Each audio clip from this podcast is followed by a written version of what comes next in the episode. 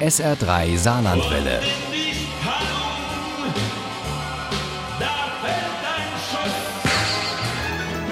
Der Krimi-Tipp. In neun Tagen, 22 Stunden und ein paar zerquetschte ist Bescherung, da ist Heiligabend und da wird unter vielen Dächern die Weihnachtsgeschichte vorgelesen und präsentiert. Auch in der Krimiwelt hat Weihnachten einen besonderen Stellenwert. Unsere Krimi-Expertin Uli Wagner hat einen Krimi entdeckt, der für sie die perfekte Mischung aus Weihnachtsgeschichte und Hochspannung ist. Lasst uns tot und munter sein von Elke Pistor. Uli Wagner über diesen Weihnachtskrimi mit Herz und Nervenkitzel. Corbinian Löffelholz weiß, worauf es ankommt im Leben. Geld, Karriere und ab und zu eine Frau im Bett. Und so fällt er aus allen Wolken, als sein Vorgesetzter ihm den Großauftrag entzieht und ihn stattdessen nach Dünnenbeck schickt, also mitten in die Pampa, wo er die Familienvilla des Seniorchefs verhökern soll. Bis Weihnachten haben Sie das sicher erledigt. Ich wünsche Ihnen viel Erfolg und gute Erholung. Dummerweise ist die Villa auch noch verpachtet an einen Jugendclub, der gar nicht daran denkt, rauszugehen. Aber alles, was die Jugendlichen oder Rike Hansen, die Sozialarbeiterin, und Sören Schulz, der Chef, an Argumenten vorbringen, interessiert ihn nicht. Corbinian Löffelholz will sein Ding durchziehen und dann nix wie weg.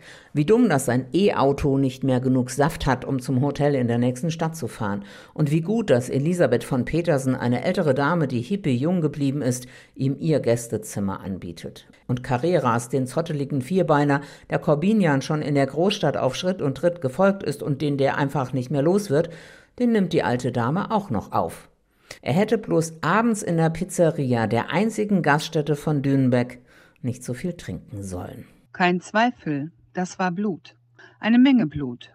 Eine Erkenntnis schwappte an die Oberfläche seines Bewusstseins. Dieses Blut war nicht sein Blut.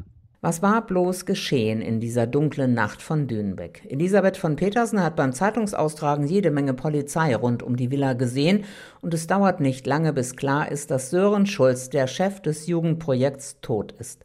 Corbinian versucht erfolglos, seinen Chef zu erreichen. Kein Netz. Oder sein E-Mobil aufzuladen überlastet. Also dreht er mit Carreras, der so heißt, weil er so musikalisch ist wie Corbinian, eine Runde, bevor er zum ersten Mal von der Polizei befragt wird. Wie lange sind Sie denn schon Gast bei Frau von Petersen? Hm, seit gestern. Ich bin beruflich hier. Dass seine Kleider blutverschmiert waren, verschweigt er. Ebenso, dass er nicht weiß, woher das Blut stammt geschweige denn wie er von der Pizzeria ins Gästezimmer von Elisabeth von Petersen gekommen ist. Ich glaube an ihre Unschuld, Corbinian Löffelholz. Das Problem ist nur, dass sie es nicht tun. Es schneit ohne Ende und Dünenbeck ist inzwischen nicht nur netztechnisch von der Welt abgeschnitten. Eigentlich ideal, so kurz vor Weihnachten und die beste Gelegenheit zur Besinnung zu kommen, wenn man nicht gerade unter Mordverdacht steht. Das tut aber auch Rika Hansen, die Kollegin von Sören Schulz, die in der Villa mit den Jugendlichen ein Weihnachtsmusical einstudiert. Mich hat die Polizei ebenfalls befragt und ich bin mir sicher, sie suchen nach einem Motiv, das erklärt, warum ich ihn umgebracht haben könnte.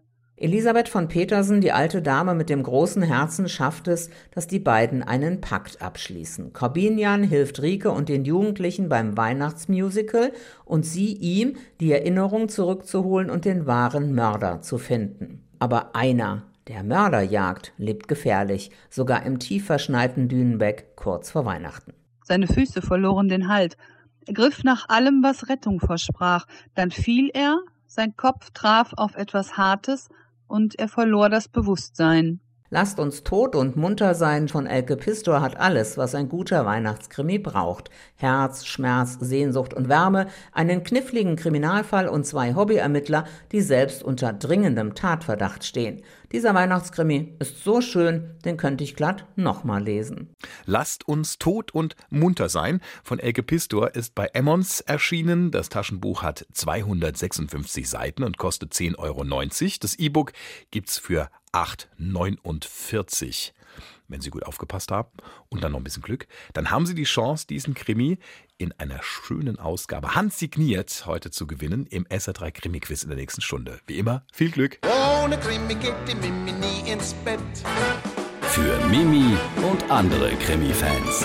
SR3 Saarlandwelle. Hören, was ein Land fühlt.